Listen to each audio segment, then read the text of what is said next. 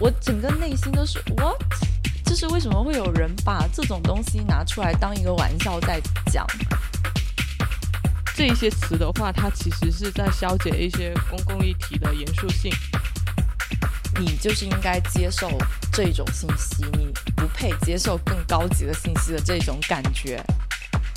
而且它本身就是听起来让人非常的不适啊！我不去细究它的出处，我都不会用这个词，好吗？我真的是。我觉得是现在过多的在使用这个词去绑架别人的一些东西，就跟又纯又欲一样嘛。就你一方面又有服从性，另外一方面又有，you know，这样三个这不分，我看着就很难受啊，就很想帮他改病句。口号式的传播，它是永远都胜过这种探讨或者说辩论的一些比较理性的表达的。Hello，大家好，我是 Sharon。Hello，大家好，我是 Dancy。欢迎收听我们这一期的 Watch Outside 拆盒子。本期我们想要延续着上一期，就是关于语言的话题，去展开讲一下被污染的词汇这样一个议题。嗯，上期的话我们是讲了看不懂的词汇，那在其中其实也有提到了一些比较有争议性的点，所以我们想接着这一。这一些有争议性的词汇，展开我们巴别塔的盒子这一个关于语言系列的第二期词汇污染。我觉得我个人还是属于那种比较偏保守和学院派的一个立场吧，所以我在我看来有挺多词都可以称得上是词汇污染的。有一些人他可能会对语言的接收和使用的态度比较宽容一点。有一些人呢，他可能会对自己的输出比较敏感，但是不会 care 别人去说什么。像我就是既希望自己谨言慎行，也对别人的输出非常的敏感。所以在我看来，词汇污染就是一个非常大量，然后又非常让我不舒服的一个存在。嗯。那其实的话，在我们现在这个互联网语境下，就这种词汇量是非常丰富的，每天都可能会有不断的新的词诞生。所以，我我们在这里其实是想提供一个就是比较审慎的态度，或者说一个呃觉察的意思。平时在使用这一些词汇的时候，可以有意识的去进行一个筛选。那首先一个我想讲的，我个人比较反感的词，就是一些比较侮辱性的词汇。提到这一个的话，可能就是我们都会想起现在非常流行的祖安文化，就一上来可能就是问候你全家的这一种。哦，祖安文化，好吧。对，它其实是一个。就表达情绪的一个习习惯性的表达，他可能也并不是真的要去冒犯你全家之类的这一种，但这种就是纯粹情绪宣泄或者说一些攻击化的词，它其实对于我们的讨论或者对话，特别是在这种比较呃严肃的一些公共事件的讨论里面是没有任何价值的。但是就这些词汇在我们的语现在互联网的语境表达里面非常频繁的出现，像这种。侮辱性的词，其实我也有一个想讲的，屌丝啊，什么什么婊啊，什么什么婊啊。我还有就是像现在的话，对于女性的一些词汇，像什么婚驴啊、剩女啊这一些词，我也非常不喜欢。对，我觉得它是一个很侮辱性的，就像为什么要你要针对一个已婚的女性去说出你是婚驴这样子的一个。一个表达，还有就是对于没有结婚的女性，你要去说出就是你是你就是一个剩女这样子的一种表达，我觉得它背后就是一个纯侮辱性的。对啊，这这一类的词，它都是属于就他们背后传递的意思，让我们觉得很反感。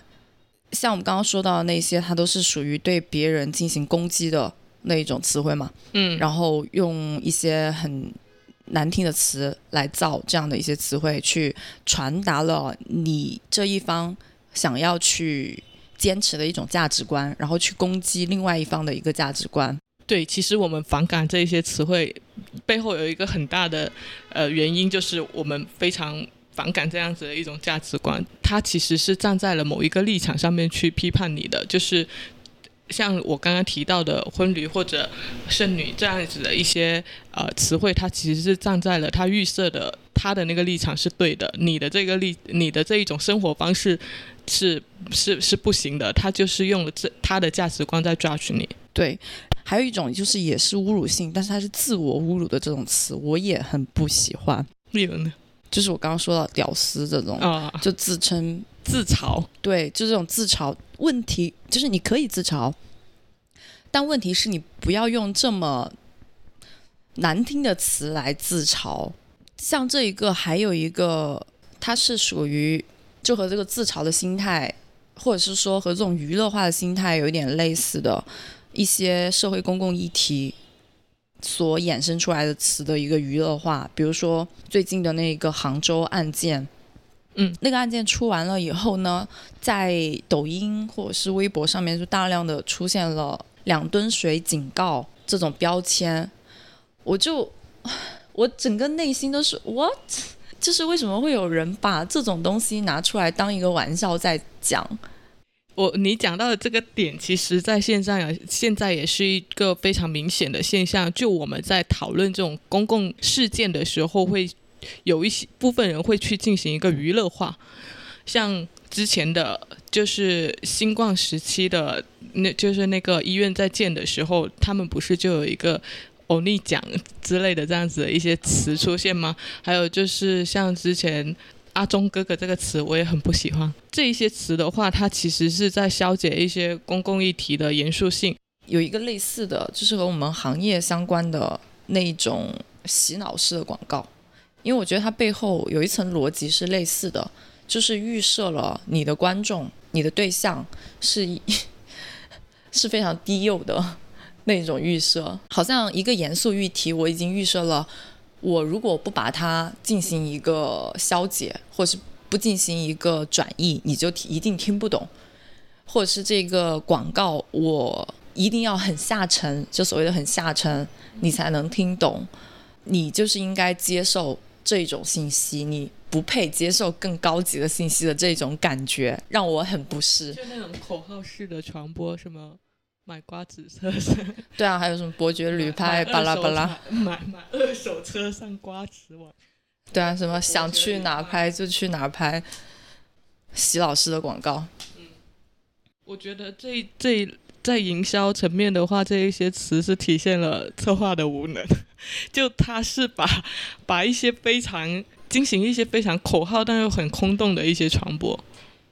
我觉得如果要从他背后的传播逻辑来讲的话。我觉得他们也，当然我不知道下这个决定的到底是甲方还是乙方，嗯，那我们没有办法去评判。当然，他们下决定的人肯定不是傻子，他们知道背后的一个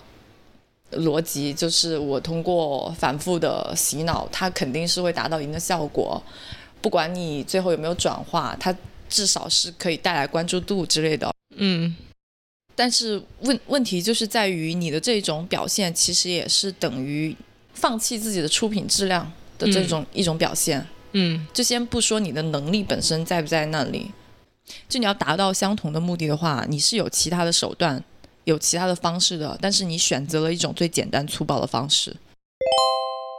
那其实我关注到，就是其实现在我们的。社交媒体上面也有很多就是这种恶意网梗，然后被无意传播的。就那个词，你可能看到别人在用，觉得它很网感之类的，但其实你去细查它的出处，它的那个初衷可能并不是很好的。像有看到一个词，就是这种叫做“阿巴阿巴”，这个我也想说，这个就是首先。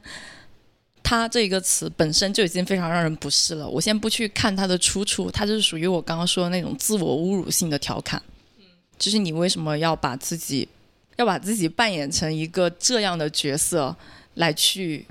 引起别人的关注，或者是娱乐大家？然后其次的话，就是你刚刚说到的它的出处的问题嘛。嗯。他的出处其实是一个斗鱼主播，他他的女儿好像是有点痴呆的，然后那些口嗨粉就是为了攻击那个主播，所以就去攻击他的女儿嘛。对，所以他的出处本身是一个人身攻击，对，而且是对一个小孩子的人身攻击。对，所以这种的话，其实他背后是有很强的恶意的。但是就在这种语互联网语境之下，有些人可能看到这个词，他也没有去细究他背后的出处，或者说他。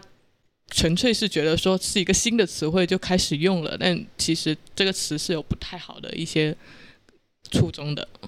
嗯，所以这个也是体现了你在使用某一些词汇的时候，就是还是谨慎一点，先去了解它到底是一个什么意思。而且它本身就是听起来让人非常的不适啊！我不去细究它的出处，我都不会用这个词，好吗？我真的是，是我之前其实也没有没有看到它的出处，我就觉得这个词好像很低化。对啊，为什么要？哎，好烦。前阵子比较火的那个网易云那个词，它把就是网易云音乐里面那些比较消极的表达跟抑郁去挂钩，然后造出了网易词、网易云这样一个词。嗯，我觉得这个词也是不太好的。它其实是呃，它把网他把网易云这样一上面的一一些现象直接跟。抑郁症这这一个群体挂钩的话，其实是会对抑郁症这个群群体是不太好的。我觉得是很多人看到这个词，他不会去说细究它背后可能是对某一个群体有恶意的，但是在那些抑郁症的眼里，就觉得这个词对他们来说是非常不友好的，因为他们平时。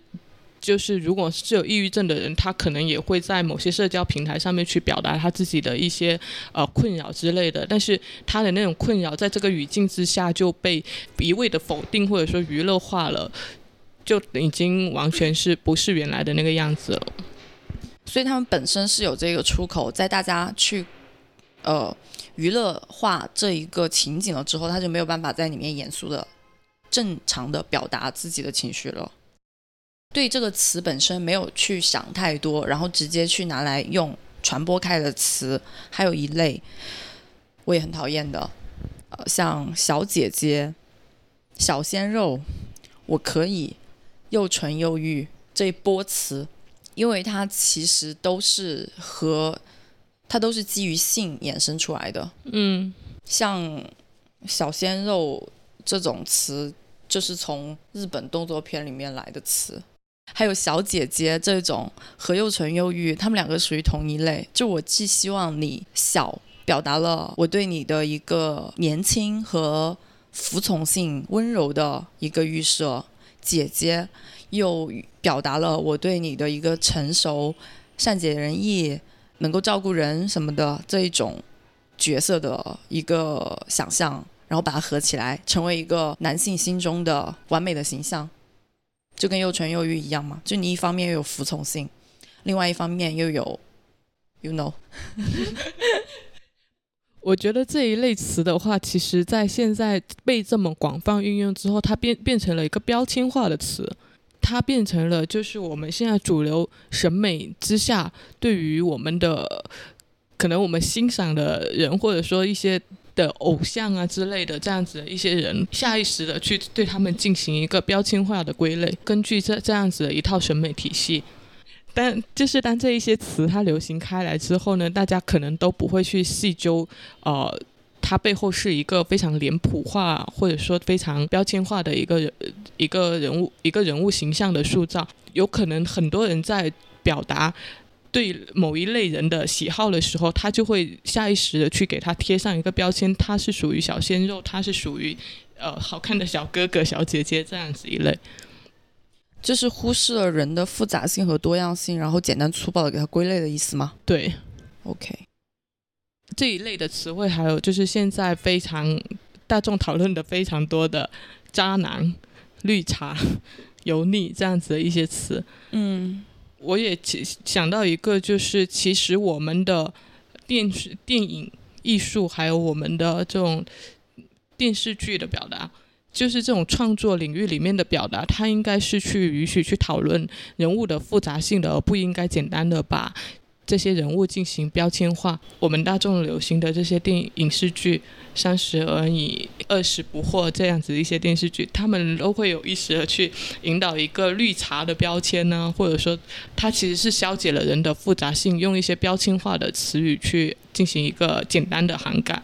对，像这种词，其实在我看来就是属于那种让我们的表达越来越单一化的一种词汇，因为。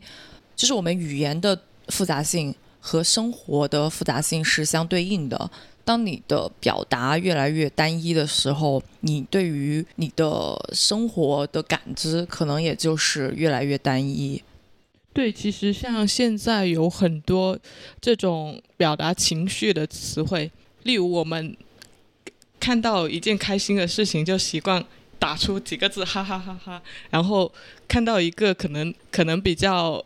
伤心难过的事件的话，就是。哭了，然后看到一些可能比较比较有冲击性的东西的时候，就是炸了、头皮发麻、鸡皮疙瘩之类的这些词，都是我们非常下意识的一些词汇的表达。用这个词好像能够表达我激动的心情，就不再。去进行一个体味自己情感的复杂性这样子的一个过程，所以我觉得这种表达是会慢慢让我们的一个表达能力下降的，它滋生了我们一种表达的惰性，就变成了人类本质上是复读复读机，你会不断的去使用别人的一些词汇来表达自己的情感，然后不再去进行一些更自己的情绪上更加细腻的一些觉察。我觉得是有这一个风险的，嗯，就是它同时降低了我们的表达能力和我们的对情绪的一个感知能力。对，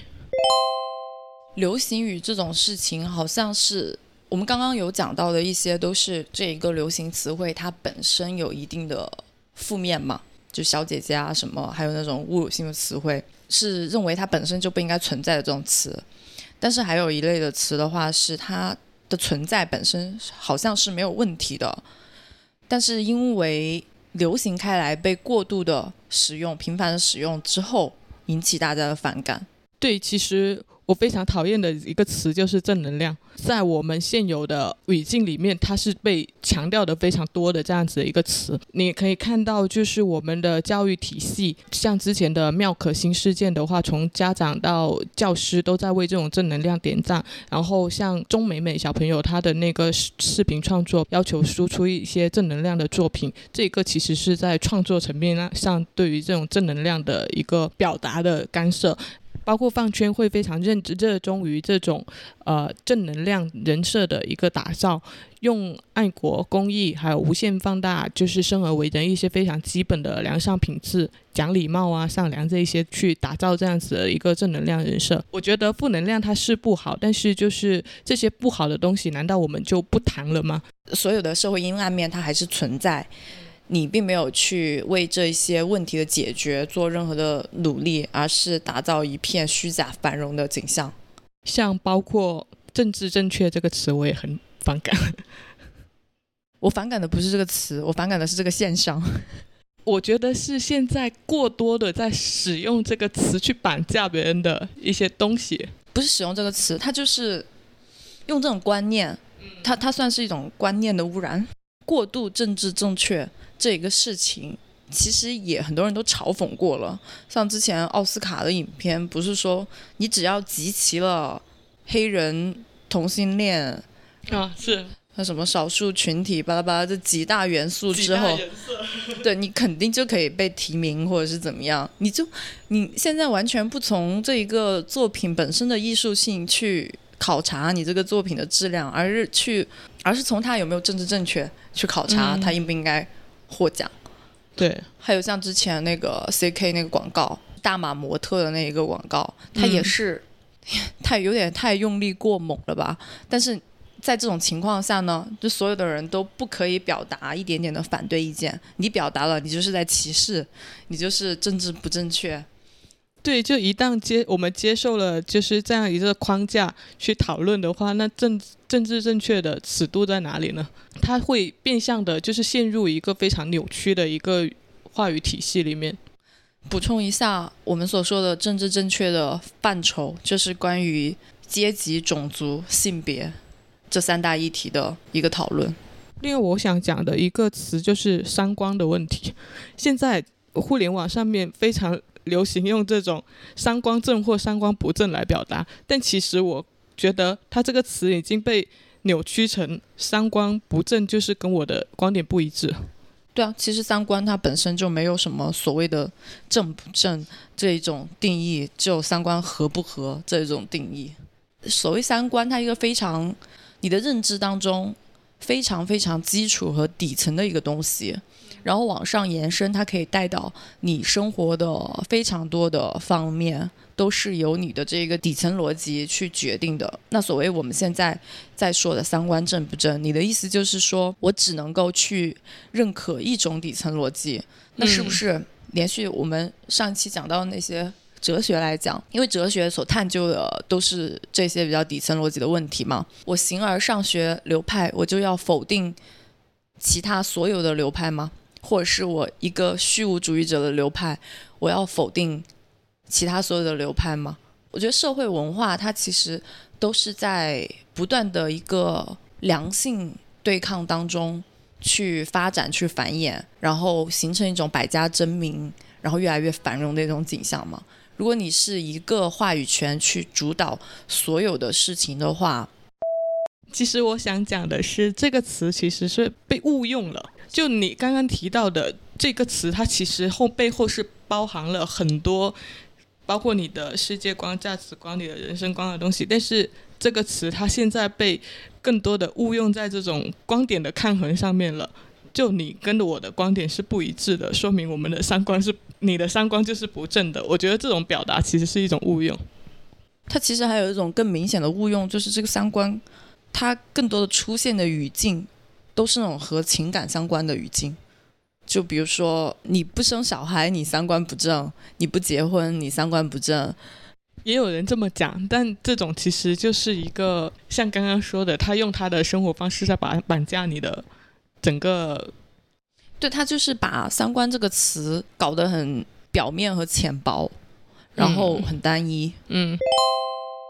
其实我觉得还有一种很基本的，在我看来，在我这个保守主义者看来，也算得上是词汇污染，就是打破了语言沟通的基本功能的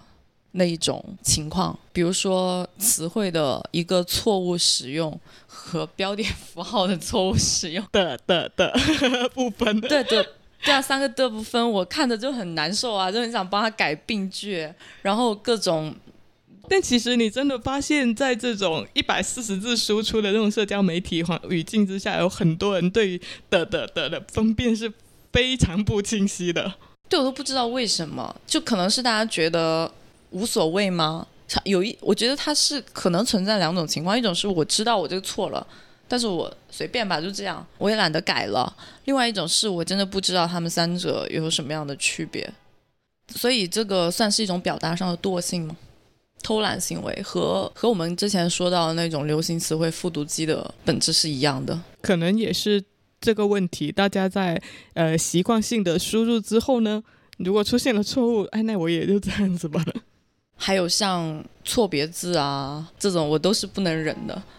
这其实我觉得是现在这样一种就是传播媒介的变化，就是大家不再重视这种语言表达了，语言表达或者说书面表达，就我们现在更多的用一种非常短平快的，就是视频的这种媒体，或者说图文的一些媒体，大家的变得很没有耐性去阅读一些文字性的东西，特别是像非常有深度或长度的一些内容，所以就变成了这种。文字的媒介好像不太被重视，大家在表达或者说观看的时候，可能都没有那个意识，说我要去规范我的表达，或者说让它更加的合合理化，看起来体验更好。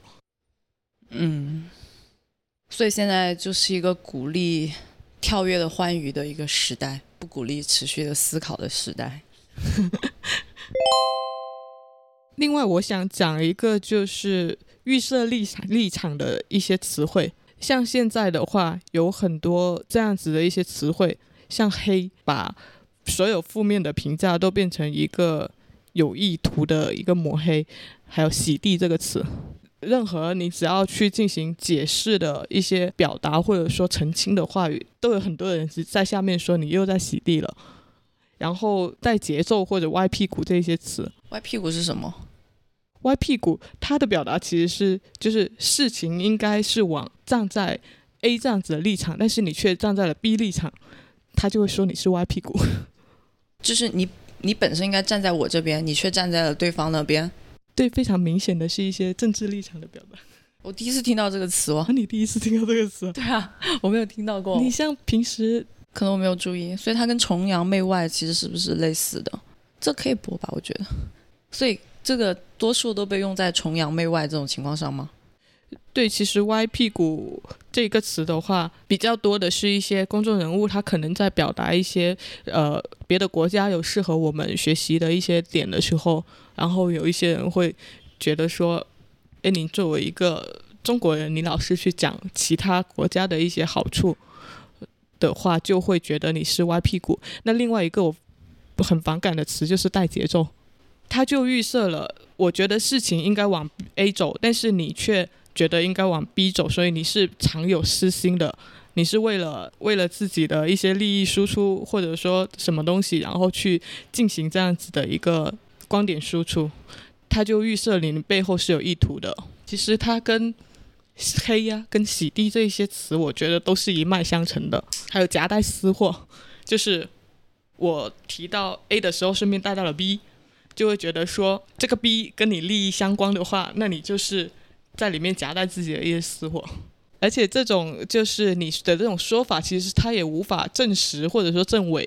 你对方表达了一个观点，你说他带节奏，你又没办法去真正去挖到他背后带节奏的那个那个利益点是什么，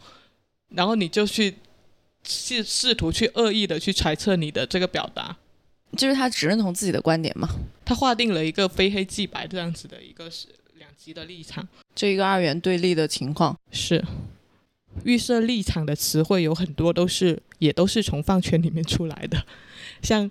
洗地啊、拉踩啊这一些词，有很多的来源也是从饭圈那里来的。为什么饭圈会成为一个产出高频流行词汇的圈子？我觉得它是一个典型，就它是一个圈子，但是它这个圈子又往往在我们的公共。舆论的领域占据了非常大的存在感，比较明显的就是微博上面了，你时时刻刻都可以看到，就是饭圈的各种言语。那它里面的话会有一些口号性的传播，所以说饭圈的流行词汇之所以能够产生这么大的影响力，以及看起来好像很多，是因为他们这一个圈子本身的流量是多的。不像，因为因为其实像很多其他圈子，他们也有，就我们上一期讲到那些黑话嘛，嗯，可能数量并不会比饭圈的要少，但他们和大众的接触度没有那么高，因为因为明星的关系，导致了饭圈本来他们应该在一个小圈子里面传播的词汇，变成了一个好像大众的流行词汇。对他这种其实是一个对于小圈子的。言论对于公共公共讨论空间的一个入侵，这种群体性的口号性的传播很很多，像他们平时在进行的一些花式的彩虹屁啊，或者说一些控评的行为啊，这一些都是。他们对于公共领域讨论的空间的一个侵占，这种群体性的口号会在我们现有的社交平台上面去引起一个非常大的声量传播。我想起之前《乌合之众》里面讲到的一句话，就是群体的无意识行为是取代了就是个体的这种意识的行为。就这种呃口号式的传播，它是永远都胜过这种探讨或者说辩论的一些比较理性的表达的。一九八四里面有一套就是新话这样子的一个话语体系，它就很类似我们现在的一些表达，它会这些词汇它代表了一个绝对正确的意义，然后用一些非常简短的表达方式去消解你的思考，用一些非常局限的语言选选择，然后让你形成一个二极管的一个思维模型，就。很多时候都会认为非黑即白这样子的一个表达，所以我觉得语言是一种思考。它我们长期在这这样子的一套话语体系里面越陷越深的话，它其实是接管了一个人的思考能力。就像我们平时呃日常聊天的时候，就会发现这这样子的一些比较简短的话语，会不自觉的从我们口中表。跑出来，但其实我们自己像我们现在在这么深究的话，会会发现其实很多的表达都是不太恰当的。那基于上上面的讨论，我觉得其实有一个点是我们其实没办法去干涉别人说话的方式，但可以有意识的去建立自己的沟通原则跟沟通规范。在社交媒体上，我自己是会有意识的去建立一个我范围内的一个呃沟通模式的。怎么个建立法？可能有一些点是比较就是比较泛的吧，就例如说你在跟别人沟通的时候，你会有意识的去规范自己的一些言辞。首先，我有一个原则是我。一般都不会骂，都不会骂脏话，也不会说去进行一些情绪化的表达。刚刚提到的一些非常字母化或者说字符化的一些称号，像对一些明星的称呼，用用缩写之类的这样一种话语表达，我是基本上都不会用的。像刚刚讲到的一些比较预设别人立场的词，或者说去揣测别人动机的词，我也不会用。并且有一个点是，当你没办法。就是去确认对方的一个群体身份的时候，尽量把对方当做一个个体去对话，而不是预设的把他当成一个你是某个群体的人去对话。那么今天我们所讲的这一期关于被污染词汇，主要的话可能是有这几类。一种的话是最基本的关于语言使用的一个基本的规范。正确使用词汇和标点符号。另外一点的话，可能是你在使用一个语言的时候，要更多的去探究它本身的意思，或者是它的出处是怎样的，就是更加慎重的去使用这一个语言。第三种的话，这一些词汇让。我们的生活变得更加的简单的一种词汇，去消解了我们生活的复杂性，消解了我们的感知能力以及表达能力，让我们的这个世界越来的越单一化、简单化。最后一种的话，就是小圈子的词汇对于大众语言体系的一个入侵，大概就是这四种吧。其实我们上面的讨论都可以看得出来，就语言它不仅是一种思考。一种表达，还是我们的文化呈现跟价值输出，所以语言跟我们的关系其实是非常复杂的。呃，有一个犹太学者。他这样描述过，就语言它不仅是只为我吟诗和思考，它同时也控导控着我们的情感，或者说驾驭着我们的心灵。所以，我们越是想当然、无意识的把自己交付给他，就越是如此。所以我们是倡导说，在现在这样一种互联网语境比较复杂的情况之下，我们在进行语言表达的时候，可以用一个更加审慎的态度去觉察我们的一个表达规范。